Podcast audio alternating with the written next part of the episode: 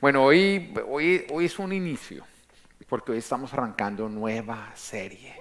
Amén. ¿Les gustó la serie anterior? Sí, de la unidad, la van a estar practicando. Y esta nueva serie se llama Lord, I Need You. Dios, te necesito. Te necesito, mejor dicho, como mi vida, porque realmente eres mi vida. Y a lo largo de esta serie vamos a estar trabajando de la necesidad que nosotros tenemos acerca de Dios. Tú te podrías preguntar, pero ¿por qué Lord, I need you? Porque nosotros fuimos creados, tú fuiste creado para necesitar de Dios. Tú necesitas de Dios. Ahora todos estaríamos de acuerdo en que uno necesita comida, ¿no? La comida no es, no es una opción, no es como que no, no, yo no, yo no como, eso no es como tomo café o no tomo café. Todos tenemos que comer algo, o si no, tú no estarías vivo. Como también, por ejemplo, lo que es el respirar. El respirar no es una opción, no es que a algunos les gusta respirar, a otros no les gusta respirar. No, el que le gusta estar vivo, le gusta respirar. Amén. Lo mismo ocurre con el Señor. Dios no es algo que es que sí, a mí sí me gusta estar cerca de Dios, no, a mí me gusta estar lejos de Dios, no, me gusta vivir sin Dios. Mira, si tú quieres vivir, tú necesitas de Dios. Ahora, si tú quieres morir en vida, pues camina lejos de Dios. Pero Dios es vida. Y nosotros necesitamos estar cerca de Él si nosotros queremos estar vivos. Todos los problemas, que vive la humanidad es porque nosotros pretendemos vivir independientes de Dios. Dios no nos creó para soltarnos y desentenderse de nosotros. Dios nos creó para que seamos suyos, para que nosotros vivamos dentro de Él. Y su interés y su diseño es que nosotros no solamente podamos contar con Él, sino que nosotros necesitemos contar con Él hasta en el más mínimo detalle. Sin embargo, la humanidad ha sido desleal y ha sido malagradecida. Y ha dejado de vivir con Dios, ha dejado a Dios de lado y lo que ha decidido es vivir sin tener en cuenta a Dios. Y es lo que nosotros vemos, esta guerra que se está viviendo constantemente del ser humano tomar decisiones donde no se tiene en cuenta a Dios y otros tratando de hacerles entender que Dios es necesario. Entonces algunos dicen, saquemos la oración de las escuelas, saquemos la Biblia de las escuelas. En otras palabras, no necesitamos a Dios en las escuelas. Pero nosotros que conocemos la verdad, decimos, no, es que lo necesitamos, es que es elemental, es lo más básico. Nuestros hijos estarían mejor si les quitan el aire de las escuelas. Porque Dios es necesario en nuestras vidas. Génesis 3, versículo 4 al 5 dice, pero la serpiente le dijo a la mujer, oye, siempre todo arranca, toda mala decisión arranca porque nos ponemos a escuchar la serpiente. Y la serpiente sigue hablando, sigue hablando, nos habla constantemente. De hecho, uno lo empieza a ver con los hijos de uno cuando empiezan a crecer, cómo empiezan a desarrollar la sensibilidad de escuchar la serpiente y cómo los quiere engañar.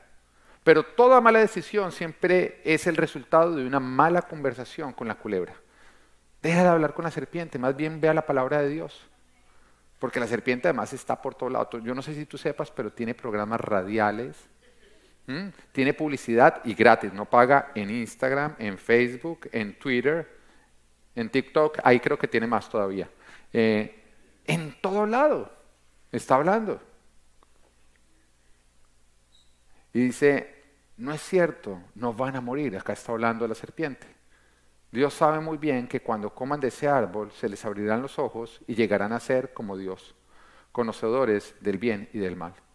Ahora, ¿cuál fue la tentación? Llegar a ser igual que Dios. En otras palabras, lo que le estaba diciendo eh, la serpiente a Eva es, no van a necesitar más de Dios porque ustedes van a ser como Dios. Esa fue la tentación. La tentación fue que ellos pudieran caminar sin Dios, decidir sin Dios y vivir sin Dios. Poder vivir una vida lejos de Dios. La tentación fue tomar la herencia porque todo lo que ellos tenían se los había entregado a Dios. El hombre fue creado y fue puesto en el jardín. Dios le dio dominio sobre absolutamente todo. Entonces todo lo que ellos tenían le pertenecía a Dios, era su herencia.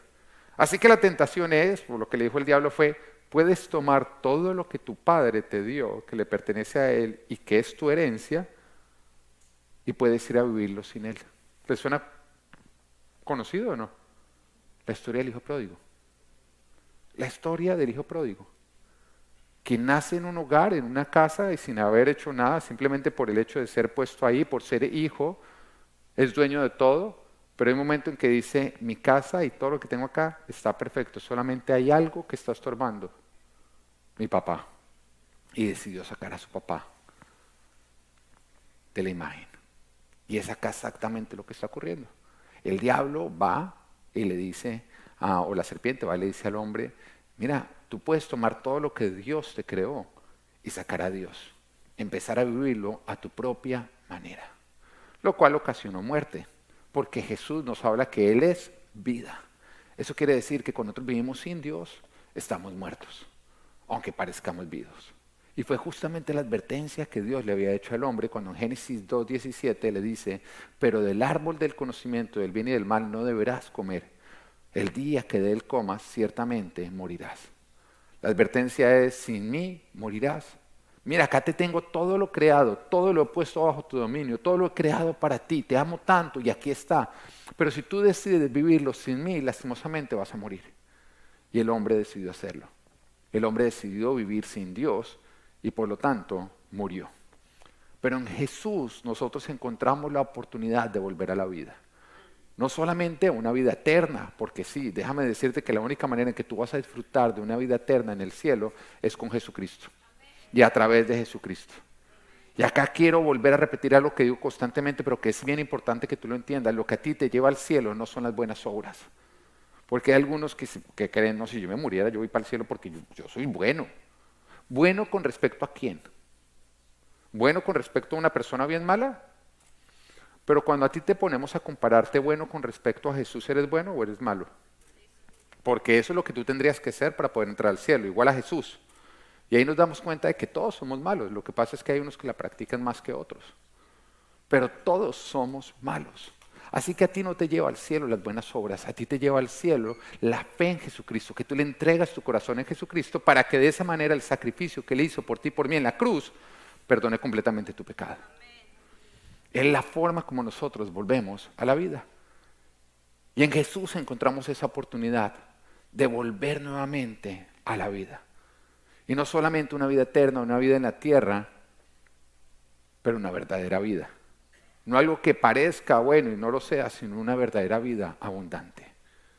Ahora vivimos en un mundo que toma las decisiones sin tomar en cuenta a Dios. Vemos las leyes y por qué se hacen las leyes. ¿Tú por qué crees que aprueban una ley o aprueban otra? Los políticos, ¿tú qué crees que realmente lo que está detrás de todo lo que ellos están haciendo? ¿Están pensando simplemente en votos o no?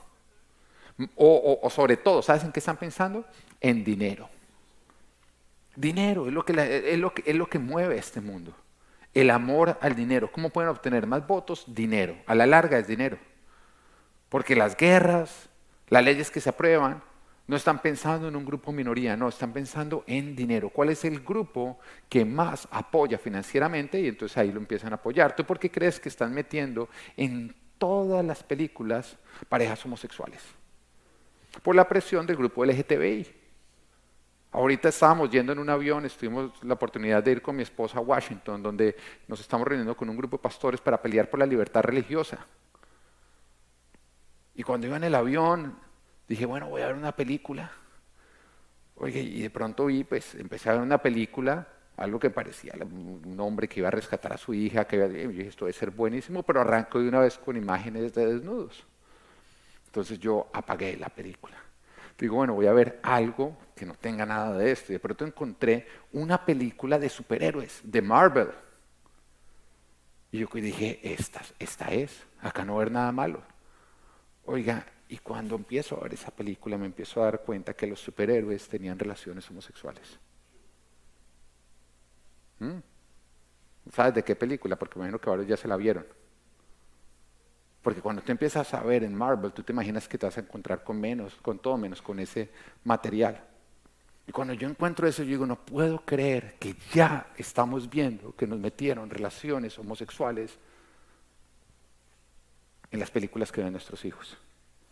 Y de pronto a ti no te, no, te inquieta tanto, pero déjame decirte que te debe inquietar, porque eso que estás viendo lejano se te puede meter en tu casa. Y es fácil pensar como que tú tener un pariente lejano, un amigo homosexual, decir, déjenlo, son buenas personas. ¿Es lo que quieres para tu hijo o para tu hija? Ahí ya cambia o no. Cuando lo ves lejano, déjenlo, eso no es conmigo. Pero cuando se está metiendo con lo tuyo, ya empiezas a entender que lo malo no son las personas, pero que toda esa corriente homosexual quiere destruir la humanidad. Quiere destruir las personas.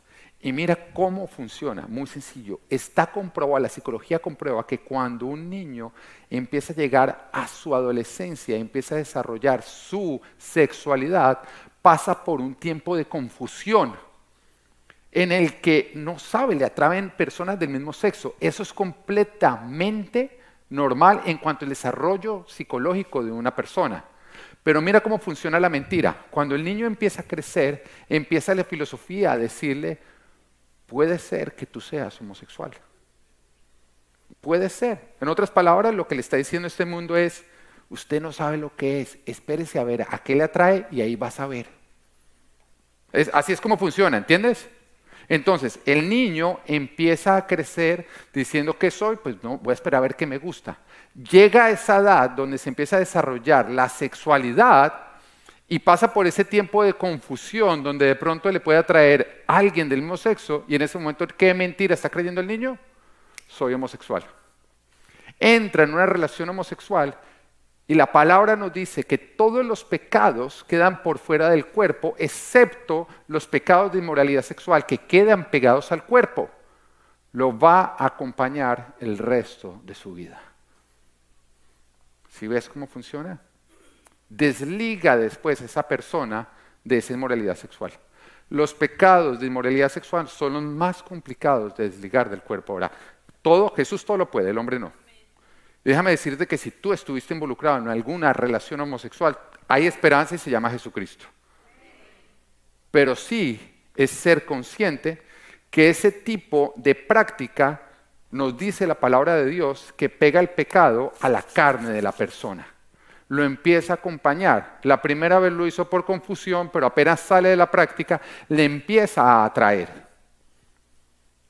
Y todos lo hemos vivido de diferentes maneras. No necesariamente de maneras homosexuales, sino también heterosexuales. Porque cuando tú empezaste a ver de pronto algún tipo de pornografía, tu cuerpo, tu carne te empezó a pedir pornografía, ¿o no? Algo que antes no te pedía. Entonces, lo que tú permites que tu carne viva, después tú te vas y va a acompañar tu carne. Y te vas a empezar a enfrentar a tentaciones que antes no te enfrentabas. Entonces, mira cómo funciona la agenda LGTBI. Que cuando nuestros hijos pasen por ese momento de confusión, la misma mentira que les han venido sembrando y adoctrinando, los va a llevar a probemos entonces, y una vez que prueban, entonces ya el pecado los acompaña y empieza a crecer el engaño de que, de que es que ellos nacieron homosexuales. ¿Estás tan preocupado como yo? Bueno, entonces ocupémonos. Ocupémonos. Yo sé que estos temas no le gustan a todo el mundo. Y yo sé que cuando yo predisco hay personas que se salen y no quieren venir a la iglesia. Pero te voy a contar algo. No todo el mundo que viene en la iglesia se queda en la iglesia. Mejor yo escojo quiénes o no. Yo escojo quiénes, los que se sientan, los que cuando oigan la verdad estén dispuestos a pelear por ella. Pero si a mí me toca predicar una mentira para tener a alguien sentado, no, Señor.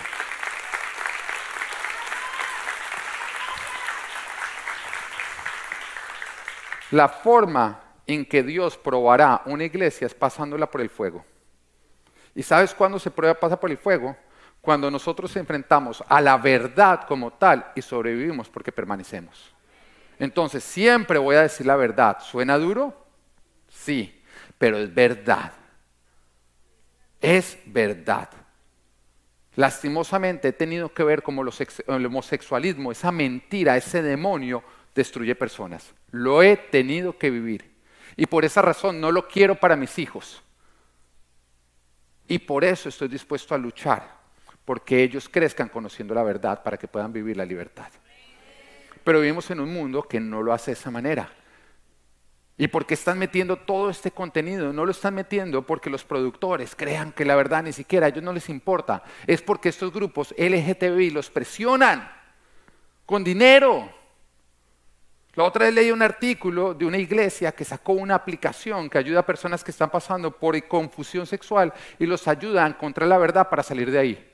Y salió, los grupos LGTBI presionaron tanto a Apple como a Google de que tenían que bajar esa aplicación o quitaban todos sus fondos de apoyo. ¿Qué pasó? Los quitaron. Porque lastimosamente están más unidos que nosotros y más comprometidos financieramente que nosotros. Ellos saben que el dinero mueve. Mientras que la iglesia cree, queremos que todo sea gratis.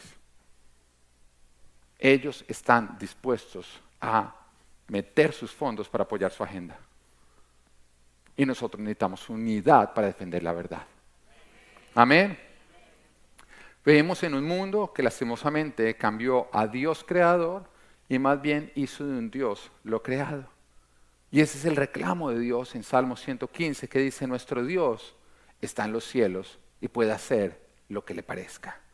Pero sus ídolos, hablándole de estos hombres de la humanidad, dice, pero sus ídolos son de oro y plata. ¿Te das cuenta qué es el ídolo? Dinero. Producto de manos humanas. Tienen boca, pero no pueden hablar. Ojos, pero no pueden ver. Tienen oídos, pero no pueden oír. Nariz, pero no pueden oler.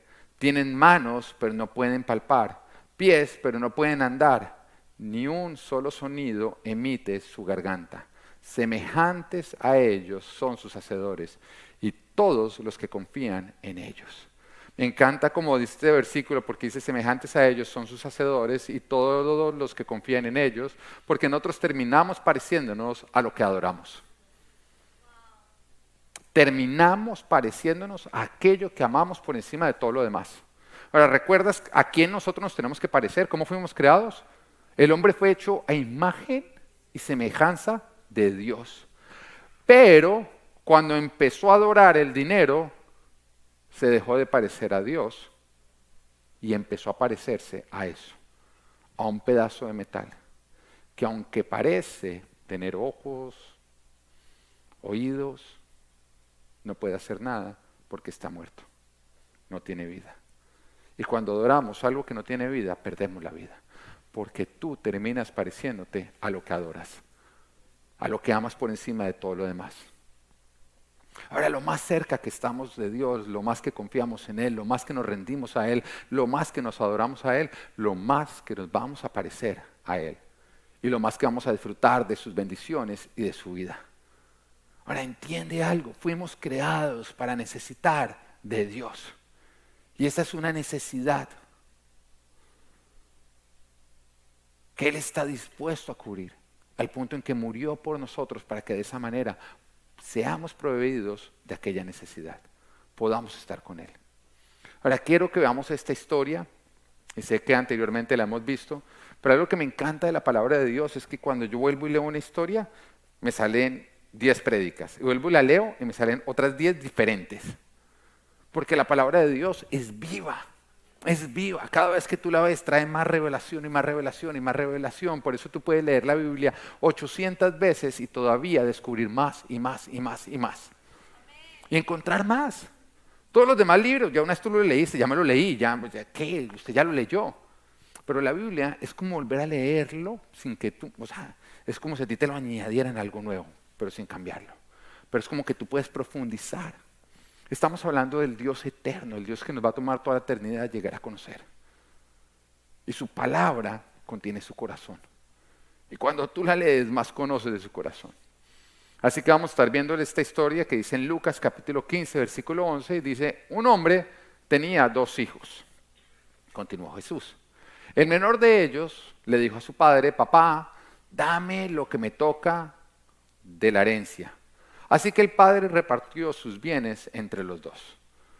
Fue lo que ocurrió con Adán y Eva, que quisieron todo lo creado sacando a Dios, no queremos contar más contigo, y es lo que sigue pasando hoy en día, porque todavía le pedimos a Dios, dame una esposa, dame Señor Jesús dinero, dame ese trabajo, dame salud, pero una vez no la entrega decimos, ok, ya que me lo entregaste, por favor sal tú, porque lo voy a vivir sin ti, a mi propia manera. Y de esta historia quiero sacar tres verdades. La primera de ellas es, punto número uno, nuestra naturaleza caída quiere independencia de Dios. Nuestra naturaleza caída quiere independencia de Dios. Ahora, ¿cuál es esa naturaleza caída? Es ese deseo que crece dentro de ti que es contrario a lo que Dios quiere. Es ese deseo que crece dentro de ti que no quiere llevarte a avanzar, sino más bien a caer. Y lo logramos ver en cosas sencillas, como cuando tú, por ejemplo, ves una empanada. 11 de la noche. Grasienta hasta más no da. Tú sabes que no, no te va a hacer bien. Que como dijo el pastor, tú te terminas pareciendo a la que y en este caso es una empanada, te vas a parecer a ella. Y en ese momento esa naturaleza caída, que es el peor de los consejeros, nunca te va a dar un buen consejo, te dice un mordisquito nada más. Ella sabe que si logra convencerte de que un mordisquito nada más, tú te la vas a comer completa. La vemos ahí como también la podemos ver de pronto cuando tú estás casado, tienes una hermosa familia, pero aparece una mujer atractiva que te hace ojitos. Y también te dice un mordisquito nada más, sabiendo que ahí te va la muerte. Esa naturaleza caída que constantemente nos quiere llevar a nosotros a tomar decisiones que nos van a costar nuestra vida. Y esa naturaleza caída que tenemos que estar luchando constantemente si queremos avanzar en esta vida, quiere independencia de Dios. Quiere tomar lo que Dios te ha dado y decir, pero a nuestra propia manera. Vivámoslo a nuestra propia manera. Entonces está el soltero clamando, Señor, estoy cansado de estar solo. Mándame, Señor, esa princesa que tienes para mí. Y apenas se la manda, gracias Dios mío, pero decide vivirla sin Dios con inmoralidad sexual porque queremos que Dios nos dé, pero no queremos que Él nos diga cómo vivir lo que Él nos está entregando. Fueron lo que hicieron Adán y Eva. Ahora acá aún la historia de, de que a pesar de que un padre es buen padre y le ha dado todos a sus hijos, el hijo quiere independencia de él. A todos estaríamos de acuerdo en que esto, este hijo es un hijo malagradecido y desleal, ¿o no? Cuando a pesar de todo lo que le da, quiere sacar al padre de la historia. Y acá podemos ver dos naturalezas. La primera de ellas, de la que ya les he hablado, que es la naturaleza humana, donde a pesar de todo lo bueno que nos ha dado Dios, nosotros queremos vivirlo sin Él, sin sus reglas, a nuestra propia manera. Nosotros, esa naturaleza, cuando la seguimos, nos dice, Señor, quiero que me des, pero no quiero que te metas en la forma en que yo vivo aquello que tú me estás dando. Ponía el ejemplo de este joven soltero que pide novia, pide esposa, pero después saca a Dios de la imagen para de esa manera vivirlo, de acuerdo más bien siguiendo su propia naturaleza caída. Lo vemos cuando estás pasando por una dificultad y le dices, Dios mío, dame trabajo, dame la, la capacidad de producir dinero y el Señor te lo entrega y decides vivir ese trabajo no de una manera íntegra, sino de una manera que no agrada a Dios. Lo vives cuando tú le dices, Señor, dame salud, pero Él te entrega la salud. Y cuando la tienes, no haces nada por cuidar tu cuerpo. Ya se están sintiendo mal los que no levantan la mano para venir a full fit, ¿no es cierto? La naturaleza caída te dijo a ti, no, sabadito, no. Usted sabe lo que nos gusta hacer el viernes. ¿Mm? Esa naturaleza caída quiere recibir lo que Dios da, pero no quiere que Dios se meta en decirnos cómo tenemos que vivirlo. Pero la otra naturaleza que vemos en esta historia es la naturaleza de Dios, quien a pesar de que se le rompe su corazón cuando el hijo quiere independencia, se la da y no deja de bendecirlo, no deja de entregarle su herencia y no lo obliga a permanecer, sino que le da la libertad de escoger qué belleza ese padre o no. O sea, qué belleza ese padre que a pesar de que esta humanidad ha sido mal agradecida y desleal con Él, Él sigue siendo fiel y leal con nosotros. Y nos sigue bendiciendo y nos sigue dando y nos sigue respondiendo. Y nos da sin obligarnos a permanecer. Mira que Dios no nos condiciona, Él ni siquiera nos está diciendo, o vienen a mí, olvídense, no les voy a dar nada más. El Señor hace que llueva sobre buenos y malos, dice la palabra de Mateo 5:45. Él hace que salga el sol sobre malos y buenos y que llueva sobre justos e injustos. Si yo fuera Dios, hay unas cuantas casas donde yo no dejaría que lloviera. ¿O no? Diga, ay, ahora usted se las va a dar del muy santo. No, hay algunos que nunca les saldría el sol, invierno, todo, o sea, le va a decir, de mi barrio, varios no verían el sol nunca, yo sí. Pero mira cómo es él, uno le diría, pero señoras, que no llueva en la o que se le inunde, que llueva mucho. El Señor dice, no, no, a todos les doy. No hay uno solo que no pueda decir que mi bondad está para todos. Ahora, no es que Dios no nos dé,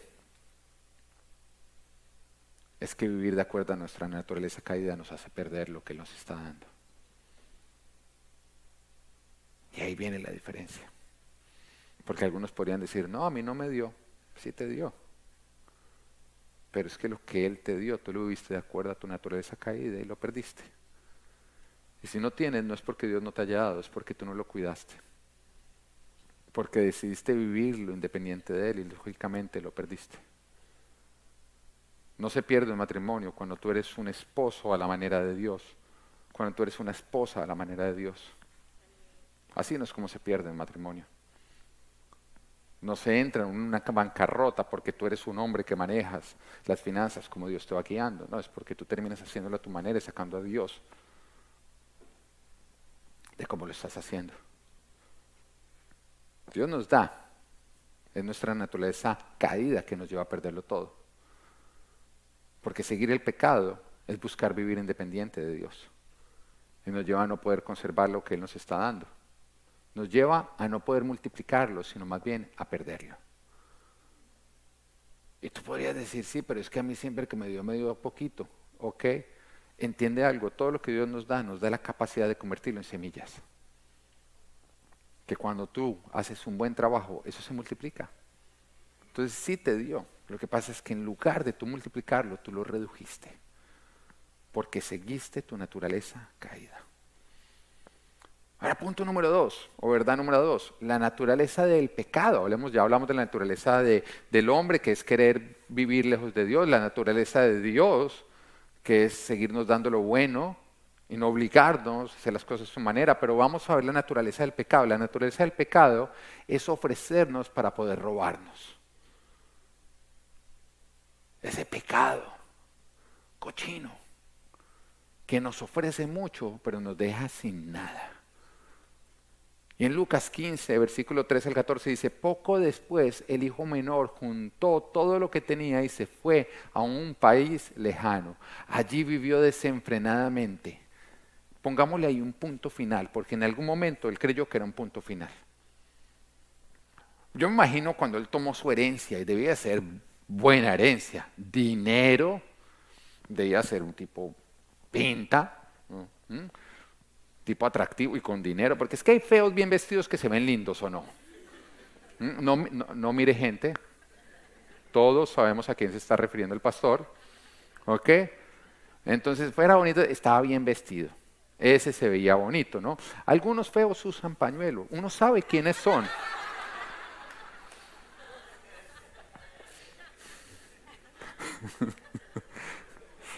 Y se ven, compañero, Luis, Vuitton, Vuitton, Luis Vuitton. Entonces, bueno, pero no vamos a hablar de nadie. Esto, esto, estamos hablando de un caso figurativo. En otras iglesias ocurre. Pero bueno, volviendo a la historia, porque ustedes me hacen salirme las historias con mis chistes. Sale lleno de dinero, bien vestido, joven, lleno de vida. ¿Usted se imagina lo que debió arrancar al principio? Cuando dice que fue y vivió desenfrenadamente, debía andar de fiesta en fiesta. Como tenía dinero, seguramente era el que todo el mundo buscaba estar con él. Las mujeres loquitas por él. Yo creo que en un instante este dijo, dijo, oiga, sin papá sí que se vive bueno.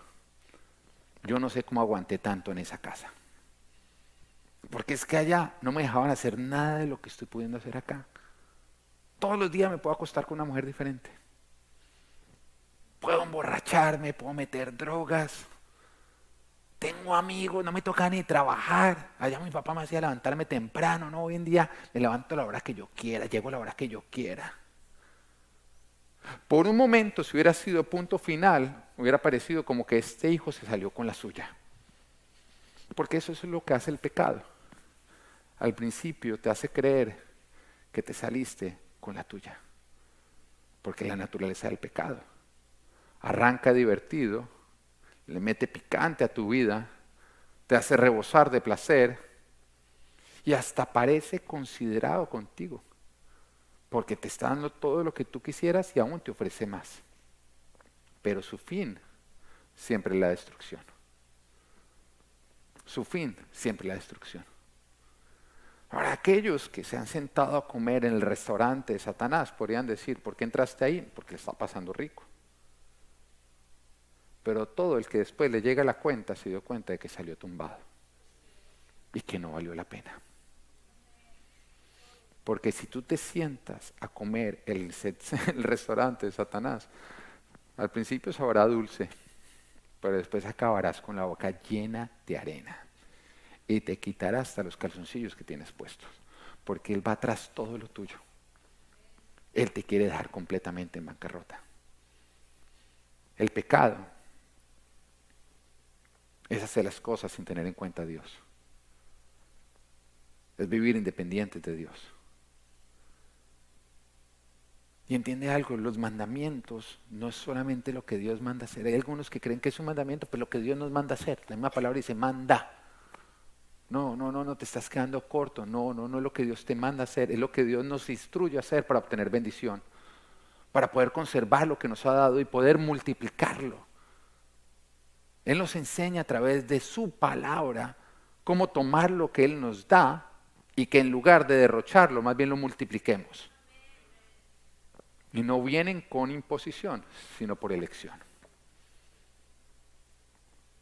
Y nos dice en Deuteronomio 30, 15, hoy te doy a elegir. Mira que Él nos dice, hoy te obligo, hoy te doy a elegir entre la vida y la muerte, muerte entre el bien y el mal.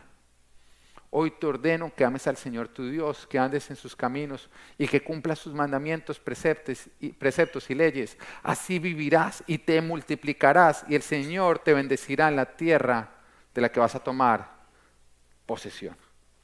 Los mandamientos de Dios es su instrucción para que nosotros obtengamos vida, multiplicación y bendición a todo lo que Él nos ha confiado. Pero Él nunca nos obliga. Él nos enseña y nos suelta a ver si nosotros queremos obedecer o no. Nunca te va a obligar. Pero si tú quieres poder conservar lo que Dios te ha dado, poder multiplicarlo y que Él lo bendiga, necesitas seguir su instrucción. Él no obliga. Oiga, algo que funciona muchísimo en la educación con los hijos es meterlos en esto. Llevarlos a ellos a entender que ellos toman decisiones, pero que cada decisión conduce a un camino diferente. En vez de decir simplemente te pones la pijama ya, ¿por qué? Porque es que yo mando en esta casa. Le puedes decir, porque eso te va a conducir a que tú te puedes ir a dormir tranquilo, a que hoy te leo un cuento, a que hoy te acompaño. Por otro lado, si no te la quieres poner, no te la tienes que poner, pero eso te va a conducir a que tarde o temprano te toca ponértela y que no va a haber televisión, ni tablet, ni nada el resto de la semana. Decide. Y entonces él empieza a darse cuenta que la elección correcta no solamente es algo que tiene que hacer, sino que él desea hacer porque él quiere lo que produce esa decisión. Tenemos que enseñarle a nuestros hijos a entender que no simplemente es hacer por hacer, no, es elegir para obtener. Porque este mundo se queda simplemente en las elecciones. Y te dice a ti, es, así, o sea, te lo dice, la historia de la empanada, cómete la empanada. ¿Por qué? Porque la vas a rico. Nunca te hace pensar en las consecuencias. Ahora, si la naturaleza caída se convirtiera al Jesucristo, al cristiano, ¿no? Y fuera más justa, te diría a ti, cómete la empanada si quieres parecerte a ella. O no te la comas si quieres tener el cuerpo del pastor.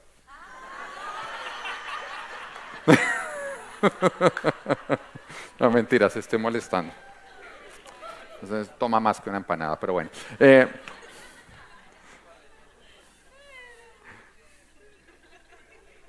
bueno, nada, sí, no les culpo, pero bueno. Eh,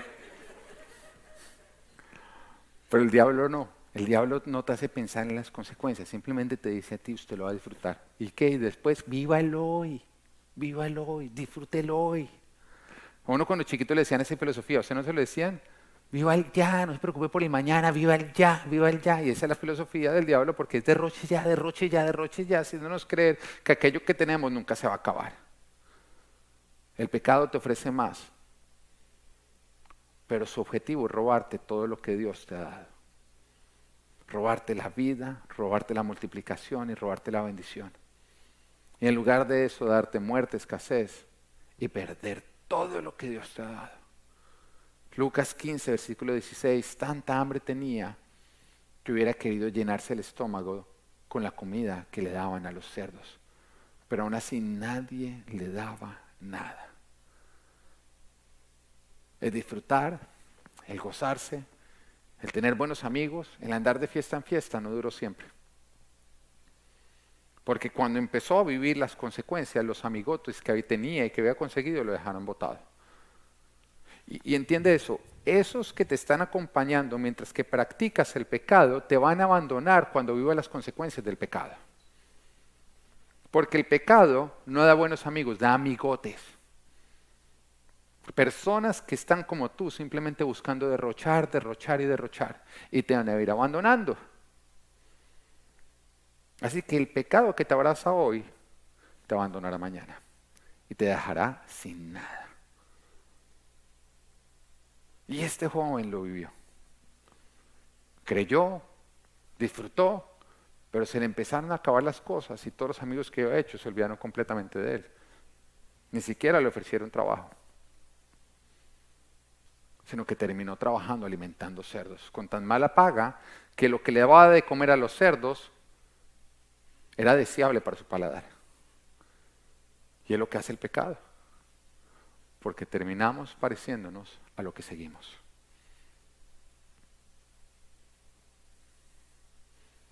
Podemos parecernos o al Dios de abundancia o a la escasez del pecado. Y punto número tres que nos cuenta esta historia. De acá vienen las buenas noticias. Él es el Padre que nos restaura. Él es el Padre que nos restaura. Y tú tienes que entender algo con respecto a esta historia. Esta historia Jesús la da con el propósito de que tú y yo tengamos la seguridad que sin importar a dónde hayamos ido, ni qué hayamos hecho, ni cómo hayamos derrochado, si volvemos a nuestro Padre, Él nos recibe y nos restaura. Dios quiere que tú tengas la seguridad que cuando tú vuelvas a Él, sin importar lo que tú hayas hecho, en qué tú hayas derrochado, en lo que hayas perdido, Él es el Padre que restaura. Y mira lo que nos dice Lucas 15:20. Así que emprendió el viaje y se fue a su padre. Todavía estaba lejos cuando su padre lo vio y se compadeció de él. Ahora, ¿qué es compadecerse? Lo veíamos hace ocho días compartir una desgracia. Se compadeció de él. Salió corriendo a su encuentro, lo abrazó y lo besó. El joven le dijo, papá, he pecado contra el cielo y contra ti. Ya no merezco que se me llame tu hijo. Ahora, esto ya lo he explicado antes, pero lo quiero volver a explicar porque vale la pena. El hijo va de vuelta donde su padre. Pero de acuerdo a lo que decía la ley judía, ese hijo tenía que haber sido apedreado por lo que él había hecho. Porque él había deshonrado a su padre, él había maldecido a su padre. Y eso lo hacía él merecedor de que el pueblo mismo lo apedreara. ¿Ya entiendes por qué el padre corrió hasta él? Porque si el padre se hubiera quedado quieto esperando a que el hijo llegara hasta él, el hijo nunca hubiera podido llegar porque hubiera muerto apedreado. Y cuando el padre le vio de lejos simplemente venir hacia él, dijo, no, no, no, yo no quiero que él muera apedreado, yo quiero que él viva restaurado. Y por eso corre hacia él en ese momento, haciendo que todos los que tenían sus piedras listas no pudieran arrojarlas. Y el padre lo llevó abrazado de vuelta a casa, dejándole saber, cuando tú vuelves a mí, tú no recibes juicio, tú recibes restauración. Porque Jesús ya murió. Él ya pagó por el costo de tus pecados. El joven le dijo, papá, he pecado contra el cielo y contra ti. Ya no merezco que se me llame tu hijo. Pero el padre ordenó a sus siervos, pronto, traigan la mejor ropa para vestirlo. Pónganle también un anillo en el dedo y sandalias en los pies. Traigan el ternero más gordo y mátenlo para celebrar un banquete, porque este hijo mío estaba muerto, pero ahora ha vuelto a la vida. Se había perdido, pero ya lo hemos encontrado. Así que empezaron a hacer fiesta. Mira cómo el padre lo está diciendo. Mi hijo estaba muerto, pero ahora está vivo. Porque siempre que tú vives lejos de Dios, tú estás muerto, aunque parezcas vivo. Y el Padre estaba hablando una verdad en este instante. Mira, el corazón de nuestro Padre, de nuestro Dios, es restaurar. Él no guarda rencor. Y aunque haya veces en que tú vayas en oración y tú te digas nuevamente como Señor, perdóname, Dios te dice a ti, yo no guardo rencor. ¿Qué quiere decir no guardar rencor? Que una vez que perdona, perdona.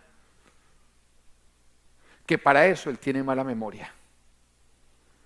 Que Él no es histórico, Él no está sacando atrás en el pasado para venirte a traer argumentos. Lo que Él perdonó, lo perdonó completamente.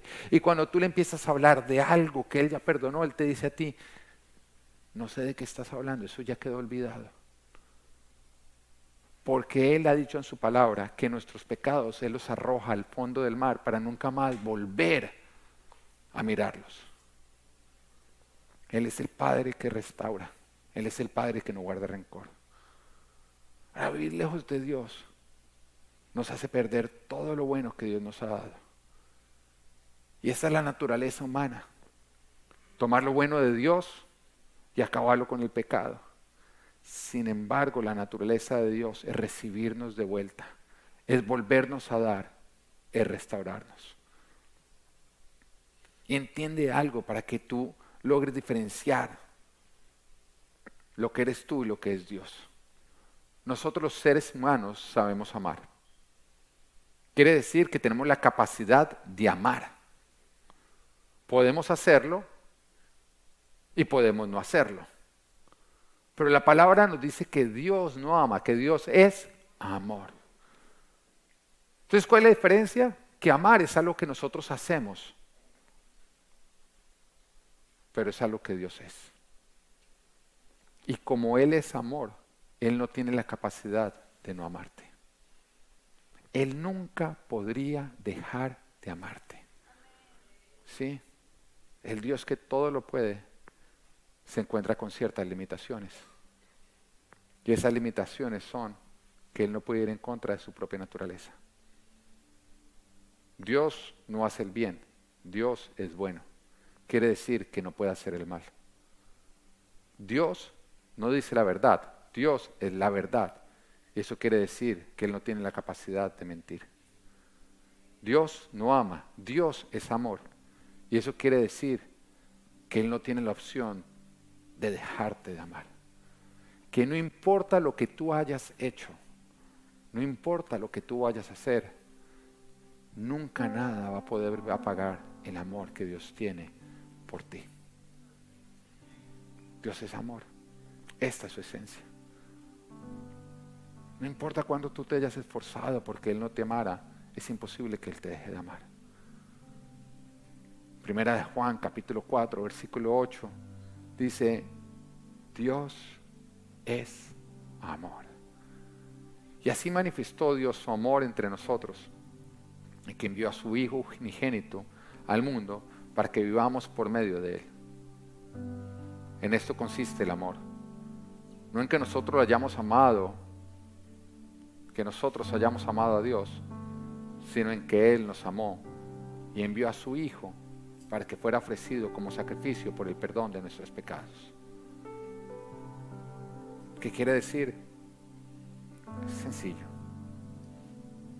Que a pesar de que hayas vivido hasta el día de hoy independiente de Dios, sin tenerlo en cuenta, ignorando su palabra, que a pesar de que debido a eso hayas perdido lo que Él te había dado, como tu matrimonio, tu familia, tu dinero, tu ministerio, Él es el Dios que restaura. Él es el Dios que te recibe de vuelta. Él es el Dios que tiene una nueva herencia para ti. Él es el Dios que tiene nuevos planes. Que independiente de lo que tú hayas hecho, Él no cambia. Dios restaura. Que a pesar de lo que hayas derrochado, su promesa hoy para ti sigue siendo la misma. ¿Cuál promesa? Primera de Corintios 2.9. Ningún ojo ha visto. Ningún oído ha escuchado. Ninguna mente ha concebido lo que Dios ha preparado para quienes lo aman. Esta promesa no ha cambiado.